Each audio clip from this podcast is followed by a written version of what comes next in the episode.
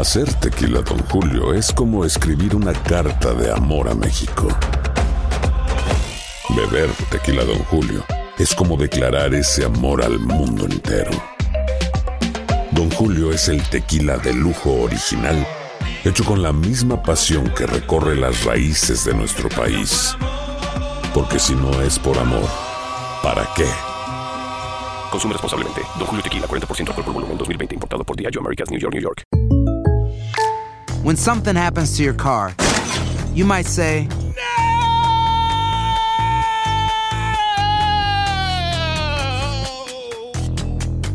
My car. but what you really need to say is something that can actually help. Like a good neighbor, State Farm is there. And just like that, State Farm is there to help you file your claim right on the State Farm mobile app. So just remember, like a good neighbor, State Farm is there. State Farm, Bloomington, Illinois. Boost Mobile tiene una gran oferta para que aproveches tu reembolso de impuestos al máximo y te mantengas conectado. Al cambiarte a Boost, recibe un 50% de descuento en tu primer mes de datos ilimitados. O, con un plan ilimitado de 40 dólares, llévate un Samsung Galaxy A15 5G por $39.99. Obtén los mejores teléfonos en las redes 5G más grandes del país. Con Boost Mobile, cambiarse es fácil. Solo visita boostmobile.com. Boost Mobile, sin miedo al éxito. Para clientes nuevos y solamente en línea, requiere AroPay. 50% de descuento en el primer mes requiere un plan de 25 dólares al mes. Aplican otras restricciones. Visita boostmobile.com para detalles. Si no sabes que el Spicy McCrispy tiene Spicy Pepper Sauce en el pan de arriba y en el pan de abajo, ¿qué sabes tú de la vida? Para, pa, pa, pa. El rey de los deportes tiene su propio espacio. El pitcher subió a la lomita y el umpire canta Play Ball.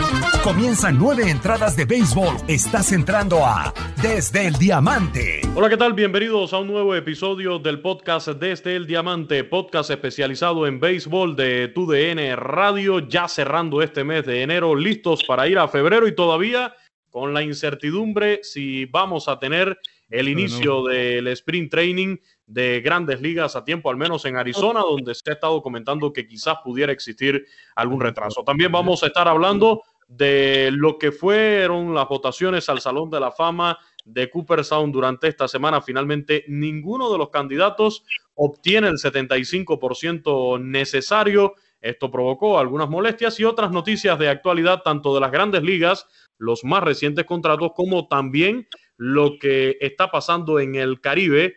Eh, si en definitiva ya se va a celebrar la Serie del Caribe en Mazatlán a partir del próximo domingo. Saludo con muchísimo gusto a Toño de Valdés y Enrique Burak, quienes me acompañan una vez más en este podcast. Toño, ¿qué tal? ¿Cómo estás? Bienvenido.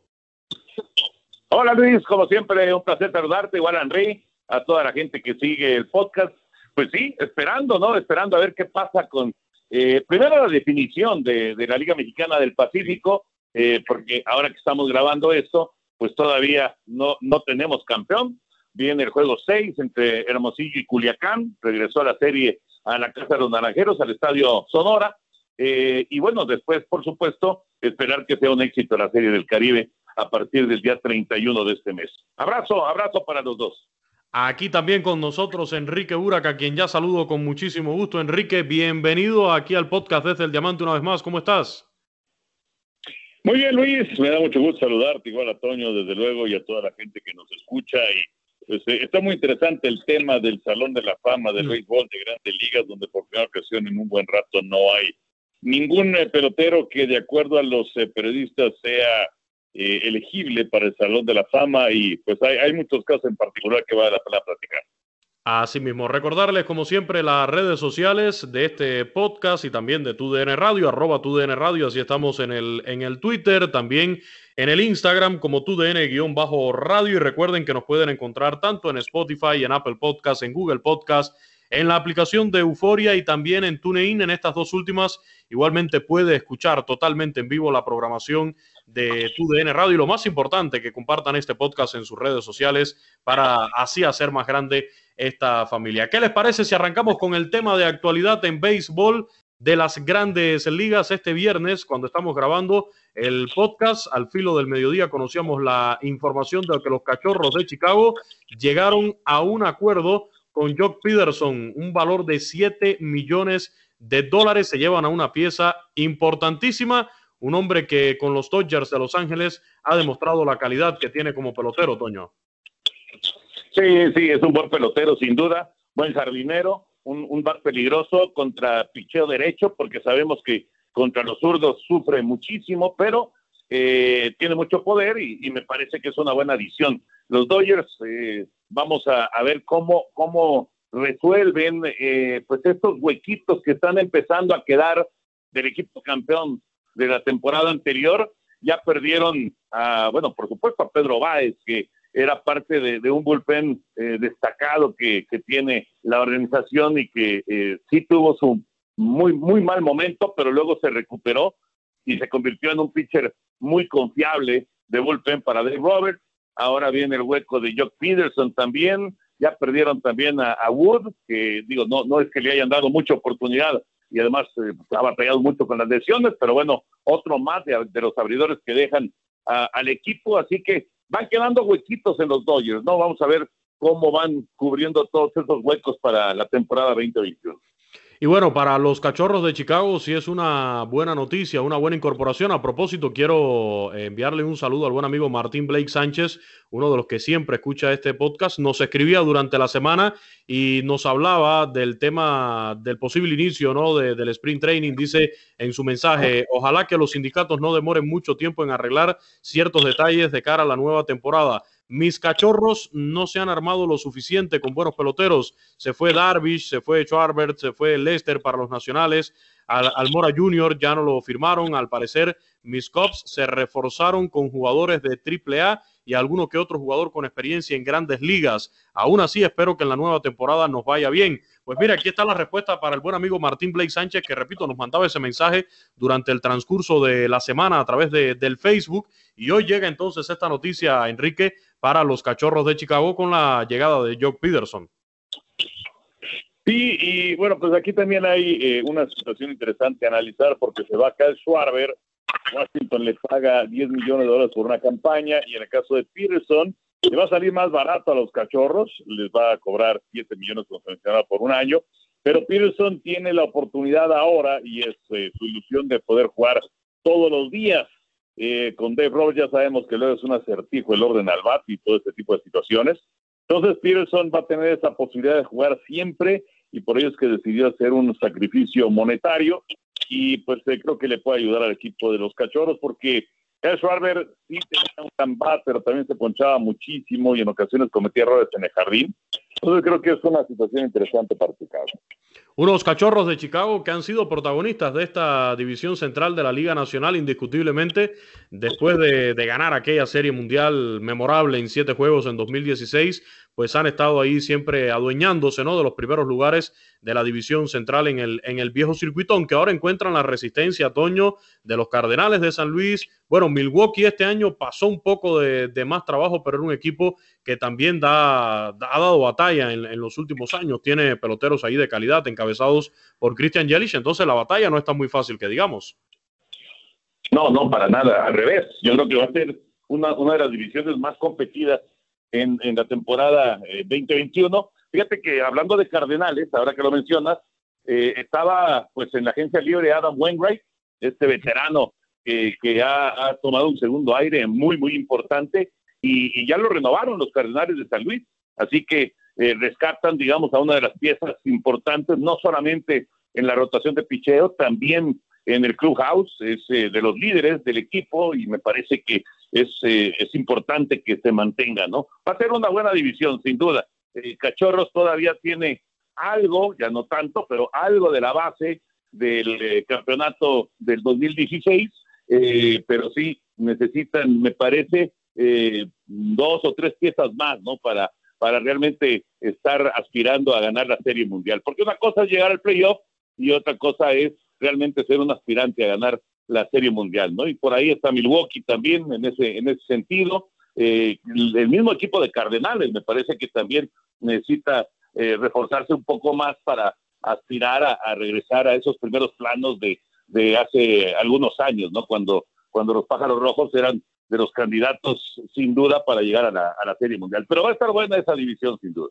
Y hablando de, los Cardenales de, San Luis, bueno, más adelante vamos a tocar el tema de, la serie del Caribe Mazatlán 2021 aquí en nuestro podcast, pero llamó mucho la atención, ¿no? Eh, la semana pasada, dos temas con, con Yadi Molina. Eh, número uno sale en la plataforma La Vida Béisbol, allí junto a Polo Asensio, uno de los narradores en español de los Cardenales de, San Luis, donde decía que si no conseguía un buen contrato en la agencia libre ya iba a valorar el hecho de, retirarse del béisbol. Estamos hablando de un futuro miembro del Salón de la Fama de Cooperstown. Después, en esas mismas horas, se confirma que iba a estar eh, participando como refuerzo en la Liga Roberto Clemente de, Puerto Rico ya para, para el final de, la postemporada de esa liga y ahora se confirmó como refuerzo de los criollos de Caguas para la Serie del Caribe en Mazatlán. Otro Grandes Ligas que va a estar ahí en la Serie del Caribe, Robinson Cano, con, las Águilas Ibaeñas de, de, República Dominicana, los campeones del Alidón, pero recientemente también en su cuenta de Instagram, eh, Yadier Molina publicó ahí un, mensaje con una foto que, que creó mucha duda, mucha expectativa. Decía, es hora de y dejaba tres puntos suspensivos. Entonces, eso ha dejado mucho margen a la especulación, Enrique, sobre el futuro de, Yadier Molina, si es con los Cardenales de San Luis o con otro equipo en MLB. Sí, y es que Yadier, eh, yo creo que tiene razón en el sentido de que no se siente valorado por la organización de los Cardenales, ha sido fundamental con ellos es un eh, elemento que seguro va a estar en el Salón de la Fama cinco años después de que se retire. Pero en cuanto a la cuestión de los dineros, en cuanto a que no se acercó la directiva para ofrecerle un contrato eh, tiempo atrás, antes de que concluyera la temporada anterior, se sintió eh, mal con ese conjunto Yadier Molina y pues vamos a ver si es que finalmente se presenta su regreso con esta escuadra o con alguna otra, aunque la verdad es que eh, para su edad y con todo lo que hizo Yadier Molina, pues se vería distinto en otro uniforme. Sin duda, sin dudas. Eh, yo, la verdad, de, pensarlo, uno prefiere no ver terminar eh, su carrera con, la misma organización con la que ha estado. Y yo creo que sí, que pudiera haber algo allí quizás de, falta de, valoración. No sé qué, qué, opine Toño al respecto, pero, pero sí, pudiera faltar algo. Y hablando de futuro miembro del Salón de la Fama, pues también fue el tema de esta semana, ¿no? Se conocieron las votaciones para el Salón de la Fama clase 2021 y algo que ya se empezaba a especular días antes de que se dieran los resultados era de que habían grandes posibilidades de que se fuera en blanco este año porque ninguno de los aspirantes pudiera alcanzar el 75% necesario. En definitiva, así sucede. Los más cercanos, Core Schilling, que se queda con más del 70% de los votos, pero creo yo muy distante. Esto provocó eh, su enojo, pidiendo incluso de que no lo incluyan en la boleta para el año que viene, que es su último año de elegibilidad. Y bueno, Barry Bonds y Roger Clemens quedándose por debajo del 70% otoño. Eh, al parecer no hay perdón todavía por parte de la Asociación de Escritores del Béisbol de Norteamérica para aquellos que tienen su carrera manchada con el uso de sustancias prohibidas. Exacto, exacto. Eso es la, la realidad. Me quedé pensando, eres un romántico, Luis. Eres un romántico. Quieres que Yadier se retire con el uniforme de Cardenales. No te gusta que cambien. No, no, no, no. Si, me, si me dan a elegir, que se quede con, con Cardenales.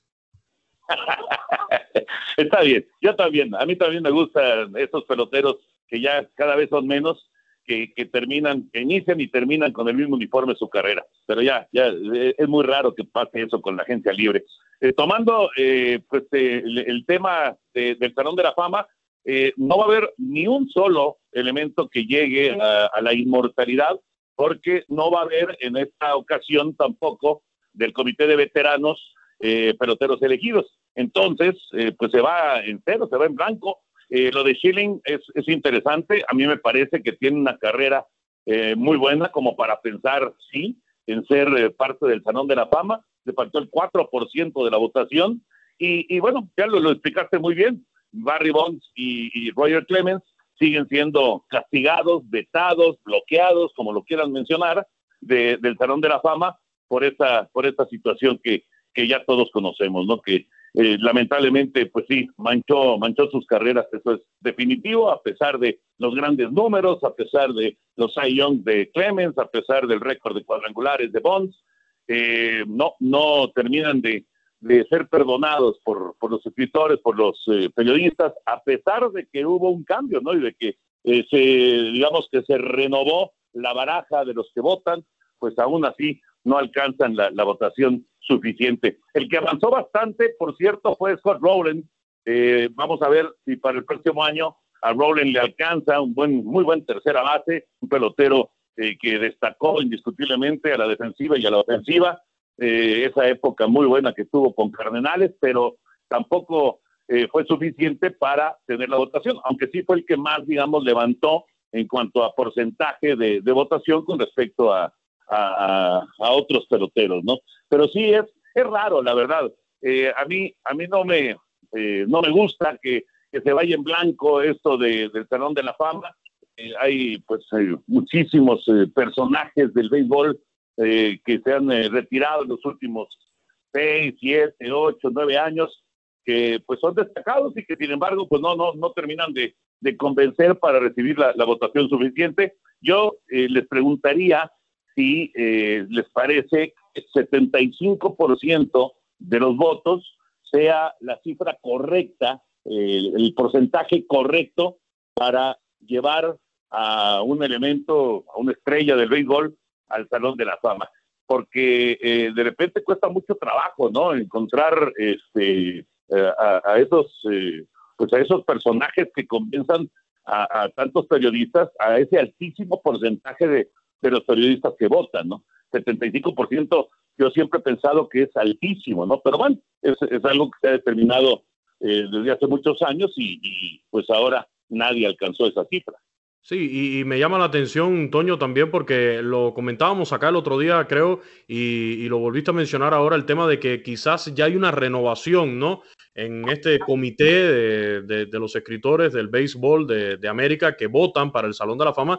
Sin embargo, para este año eran 401 papeletas que fueron enviadas. Por lo tanto, cada candidato necesitaba 301 votos para ser elegido, para, para alcanzar ese 75%. Y lo que llamó la atención también, Enrique, fue que 14 votantes, cifra récord, presentaron sus papeletas en blanco por encima de los 12 que, en 2006 habían hecho lo mismo y constituía, constituía el, el récord hasta el momento. Y más llama la atención el caso, lo estaba leyendo antes incluso que se dieran a conocer los resultados, de un votante novato, iba por primera vez a votar y entregó también su papeleta en blanco en estas votaciones al Salón de la Fama. Pues es algo que no se entiende, ¿no? O sea, que no votes por alguien en particular, pues eh, puede, puede estar bien, o a lo mejor no son tus preferencias, pero pues yo creo que si tienes ese derecho a hacerlo, pues entonces tienes que cumplirlo de manera cabal. Eh, hay, hay muchos que pues eh, deciden eh, hacerse un lado, y es que la papeleta de ese año era realmente polémica, porque si tienes a Cruz que en realidad debía estar en el Salón de la Fama, le faltaron 16 votos nada más para tener 75%. Yo creo que sí está bien tener un 75%, porque si no se convierte en un carnaval, vete a saber cuántos entran. Pero eh, tiene 71.1% de la votación por Schilling eh, y muy probablemente lo que le haya afectado han sido sus eh, comentarios, digamos que no políticamente correctos, en donde inclusive de lo más reciente él apoyó la insurrección al Capitolio que se hace un par de semanas. entonces sus eh, seguidores de alguna otra forma han quedado atrás, pero lo que hizo con el equipo de los Phillies, lo que hizo con Arizona, lo que hizo con Boston, creo que sí merece un reconocimiento de estar en el Salón de la Fama.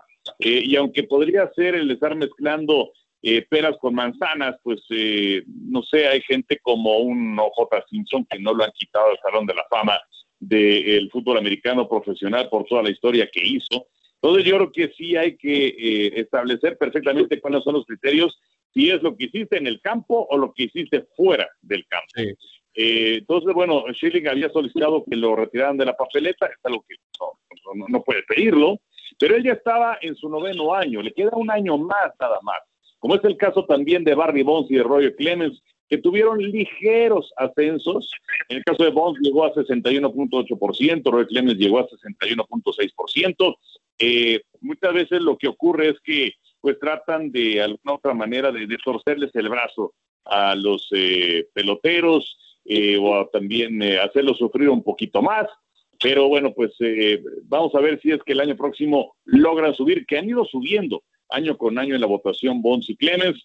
el que bajó fue Omar Vizquel, el 3.5%, que llegó a 49.1%, y eso también tiene que ver, pues porque se dieron a conocer hace unas semanas los casos de, de violencia doméstica.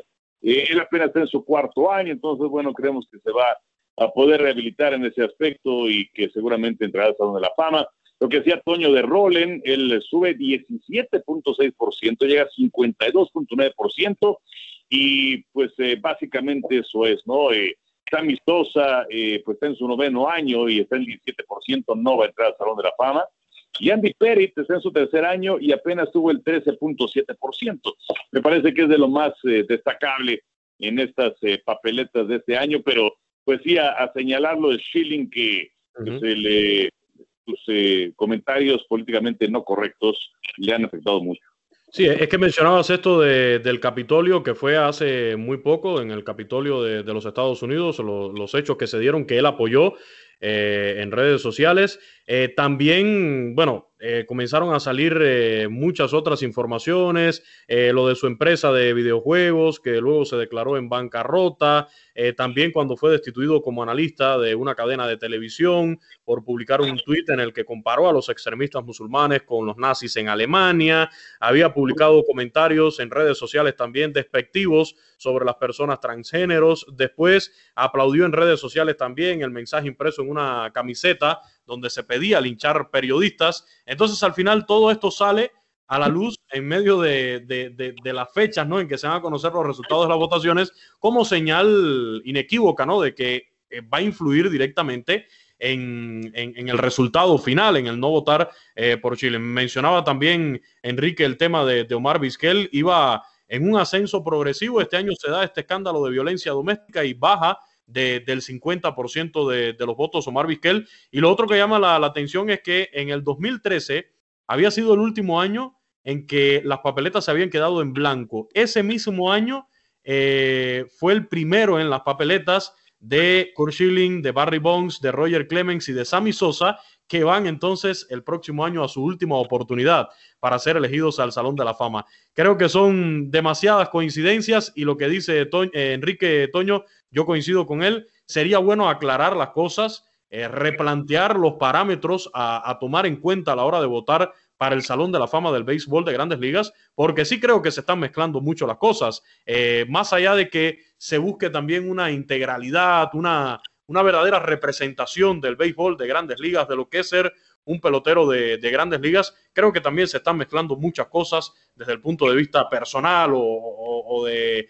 eh, este tipo de expresión en redes sociales hoy en día que influye muchísimo también.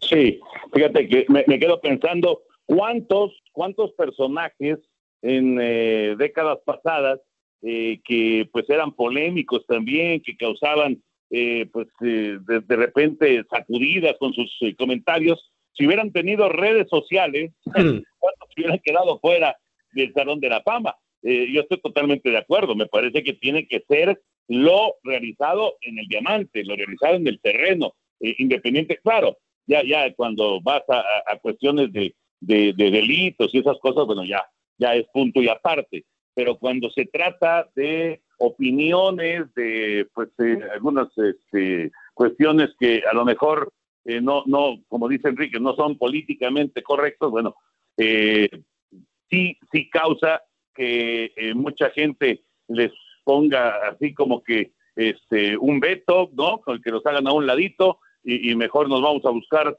a otros personajes que puedan ingresar al, al Salón de la Fama. Yo creo que tiene que ser definitivamente lo realizado en el terreno de juego. Porque les repito, imagínense si en la década de los 60, de los 70, antes inclusive, si hubiera habido redes sociales y todo esto, ¿cuántos se hubieran quedado fuera por, por sus declaraciones o sus formas de pensar? Así mismo, y decía Enrique que era una boleta polémica, sí, pues esta boleta se va a repetir eh, con el propio Chilling, con el propio Barry Bones, con el propio Roger Clemens, eh, con Sammy Sosa el, el año que viene, y además van a estar en su primer año por primera vez Alex Rodríguez y el Big Papi David Ortiz, que bueno, el caso de, David Ortiz también eh, estuvo por ahí en una lista que al final eh, no se probó, pero su nombre apareció en una lista de presuntos positivos por el consumo de sustancias prohibidas también, de esteroides, Enrique. Claro, por supuesto. Y lo que pasa es que fue cuando se presentó aquel reporte en donde Grandes Ligas quería saber cuál era la magnitud de consumo de esta clase de sustancias. Iba a ser algo que se iba a quedar, digamos que in-house, pero pues resulta que sí eh, trascendió este reporte donde aparecieron más de 100 nombres, en donde estaba el de David Ortiz, en donde estaba también el de Andy Pérez, en donde estaba el de Alex Rodríguez, en fin. Y más adelante le hicieron estudios a David Ortiz y esto eh, pues eh, nunca se volvió a repetir, nunca dio positivo. Es un jugador que tiene muy buena imagen y hay que recordar lo que significó para los Medias Rojas eh, después de pues aquel atentado que se da en la maratón de Boston y donde pues él se convierte en un estandarte de la ciudad. Entonces, quizás no va a entrar en el primer año, yo creo que sí va a entrar al Salón de la Fama, porque tiene las cartas credenciales para hacerlo.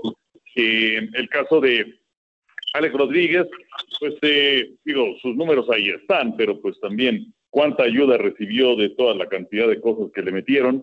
Eh, que no se puede quejar a Alex Rodríguez porque ganó muchísimo dinero, porque estuvo en la inauguración de Biden, porque está junto con Jennifer López a donde a ella la invitan. Entonces, eh, la, la, vida le ha sonreído bastante bien a Alex Rodríguez, pero que él merezca ingresar al Salón de la Fama, eh, tengo mis dudas.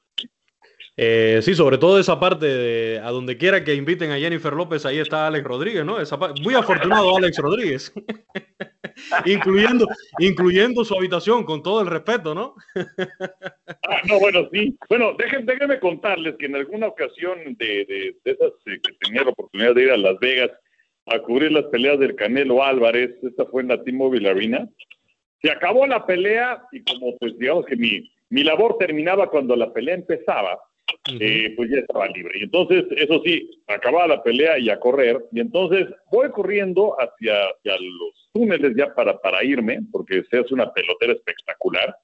Y venían caminando frente a mí Alex Rodríguez y Jennifer López.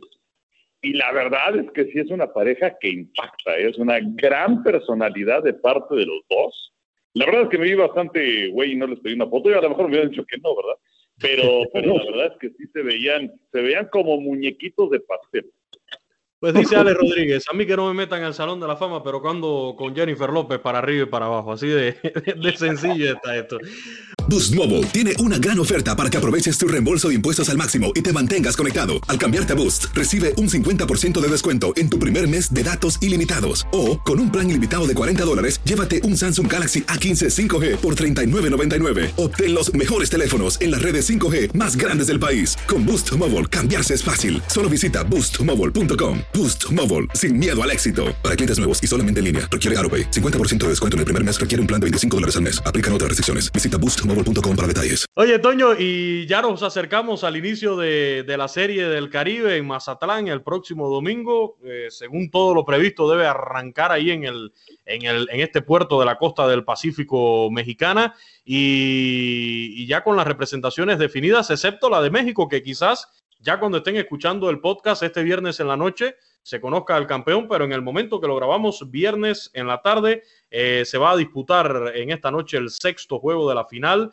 El quinto lo terminan ganando los tomateros 4 eh, por 3, dejando al campo a, a Hermosillo para mantenerse con vida. Pero ya están definidos Criollos de Caguas, campeones de la Roberto Clemente allá en Puerto Rico, con el refuerzo de Yadier Molina. Las Águilas Ibaeñas campeones de la Lidón en República Dominicana con el refuerzo de Robinson Cano y, ¿por qué no?, también eh, los esteroides que haya estado consumiendo en los últimos tiempos. Eh, por Colombia, los Caimanes de Barranquilla, también la selección de Panamá que canceló su liga, pero confeccionaron una selección para participar en la Serie del Caribe bajo el mando de Alfonso Urquiola, el manager cubano que incluso ya ganó este torneo con los vegueros de, de Pinar del Río allá por el 2015 en Puerto Rico, un estelar ex segunda base cubano, además un manager eh, de esos que son ganadores, agarra un equipo en malas condiciones y te lo pone a ganar en un momento, eh, le ha pasado con los propios vegueros de Pinar del Río en la Liga Cubana, con la Selección Nacional de Béisbol de Cuba. Ya últimamente le ha ido mal en algunos torneos internacionales, pero yo les puedo asegurar que es un manager ganador. Y ya lo que mencionábamos, bueno, la espera de la definición en México, además en Venezuela, los Caribes de Anzuategui van a ser los representantes en esta serie del Caribe. ¿Todo listo en Mazatlán entonces, Toño? Sí, sí, me parece que, digo, eh, esperemos que no vaya a haber alguna de, sorpresita ahí desagradable que, y que afecte el desarrollo, pero bueno, todo, todo parece que va bien para que arranque el 31 de este mes. Eh, mencionabas acerca de, de, la serie acá, acá en México, ha sido una gran batalla, ¿eh? Han jugado cinco partidos entre Naranjeros y Tomateros, que es el clásico de la Liga Mexicana del Pacífico. Ha ganado 16 títulos Naranjeros, 12 títulos Tomateros, así que son los más ganadores y bueno, eh, son rivalidades grandes, grandes, grandes que, que existen pues en todos los deportes, ¿no? Y en el caso de la Liga Mexicana del Pacífico, pues es, es la de Tomateros en contra de Naranjeros. Y de los cinco partidos que se han jugado, cuatro se han definido por solamente una carrera. Así de peleado ha estado el duelo entre Naranjeros y Tomateros. Solamente el juego 2 de, de, la serie final que se jugó en el Estadio Sonora lo ganaron los Tomateros seis carreras por una. Rescataron un partido de, de Hermosillo, pero luego los Naranjeros les ganaron dos de tres en Culiacán. Así que por eso llega Hermosillo de regreso a casa con esta ventaja. Eh, por cierto, el, el partido 5 eh, este que mencionas que, que, ganaron los tomateros, que por cierto, qué turno al bat tuvo Elizalde, que fue el MVP de la Ese temporada. Es un peloterazo, ¿eh?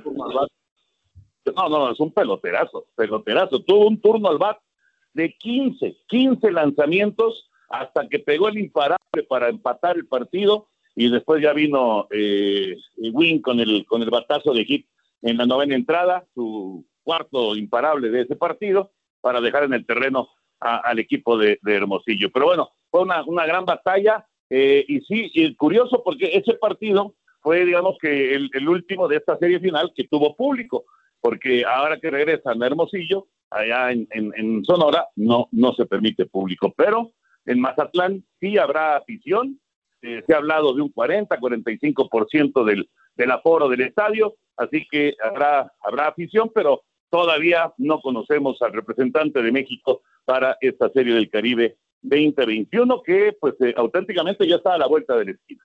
Y lo bueno es que están ahí cerquita, ¿eh? el viaje me imagino que sea en autobús hasta Mazatlán, eh, sin muchos contratiempos, pero yo lo voy a reconocer aquí, Toño, Enrique, para ser sincero, yo no pensé que se pudieran terminar eh, vaya, quizás no tanto la Liga Mexicana del Pacífico, porque yo creo que en estos momentos la Liga del Pacífico es una de las mejor organizadas en, en todo el circuito invernal del Caribe. Pero no sé, a mí me preocupaba mucho la situación en Venezuela, eh, con la Liga Venezolana de Béisbol Profesional, la de, la de Puerto Rico que ha tenido tantas batallas en los últimos años, tantos problemas, esa, esa Liga Roberto Clemente, hace unos años, un par de años fue el tema de, del huracán que, que afectó ahí a la isla del encanto.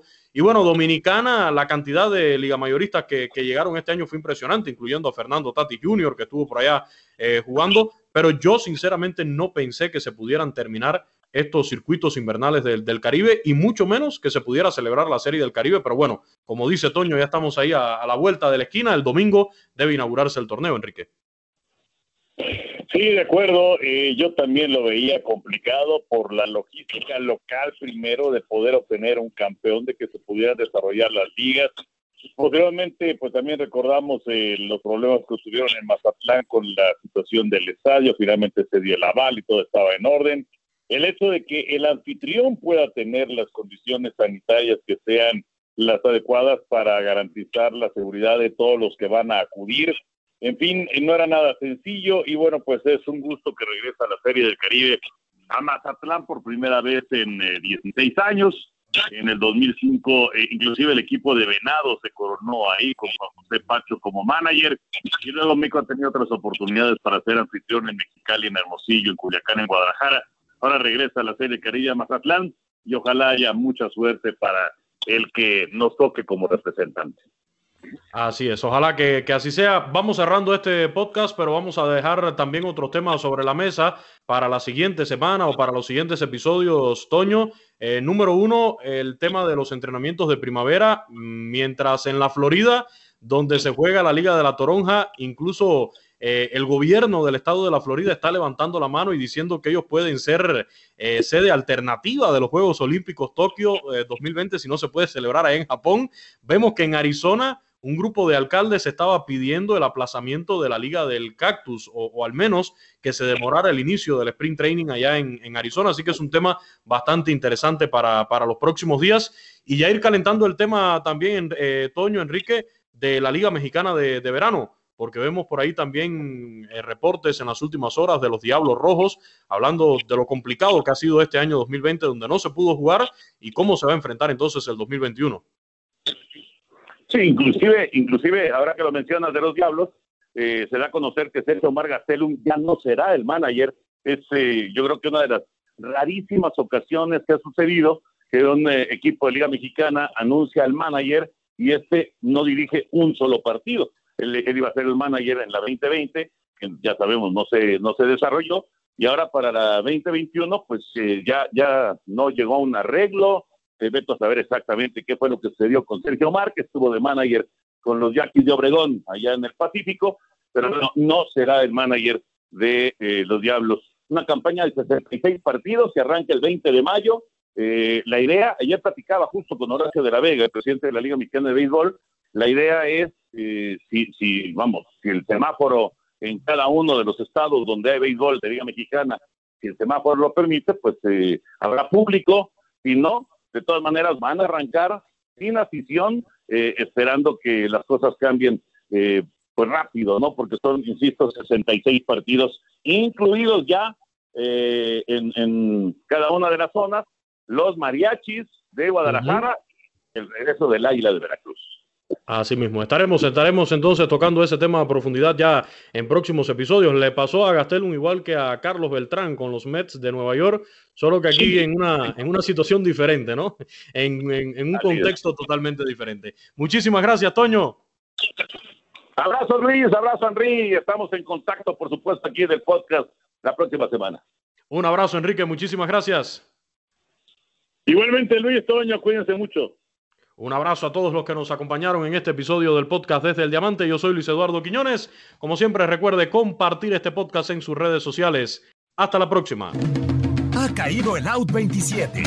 Ahora estás informado sobre el acontecer del mundo. Desde el Diamante. Boost Mobile tiene una gran oferta para que aproveches tu reembolso de impuestos al máximo y te mantengas conectado. Al cambiarte a Boost, recibe un 50% de descuento en tu primer mes de datos ilimitados. O, con un plan ilimitado de 40 dólares, llévate un Samsung Galaxy A15 5G por $39.99. Obtén los mejores teléfonos en las redes 5G más grandes del país. Con Boost Mobile, cambiarse es fácil. Solo visita boostmobile.com. Boost Mobile, sin miedo al éxito. Para clientes nuevos y solamente en línea, requiere AroPay. 50% de descuento en el primer mes requiere un plan de 25 dólares al mes. Aplican otras restricciones. Visita boostmobile detalles. ¿Sabías que la línea 988 de prevención de suicidio y crisis ahora ofrece opciones de mensaje de texto y chat en español? Si tú o alguien que conoces está pasando por una situación difícil o por una crisis de salud mental, la línea 988 te conecta con ayuda especializada 24 horas al día, 7 días a la semana. Ahora puedes llamar o textear al 988 o visitar la página línea988.org para hablar con un consejero especializado en tu idioma. Hay esperanza. La línea 988 funciona. Si no sabes que el Spicy McCrispy tiene Spicy Pepper Sauce en el pan de arriba y en el pan de abajo, ¿qué sabes tú de la vida? Para, pa, pa, pa. La venta para amigos y familiares de JCPenney está de vuelta. Desde el lunes ahorra 30% extra en artículos por toda la tienda. Esos son ahorros adicionales por encima de nuestros precios bajos. Dile a tus amigos, ven con tu familia y ahorren en grande. No olvides, ya se acerca el Día de las Madres. Y tenemos todo lo que mamá quiere: joyería, belleza, salón y tarjetas de regalo. JCPenney, vale la pena. Cupón válido del 29 de abril al 5 de mayo en selección de estilos. Aplican exclusiones. Detalles en la tienda jcp.com.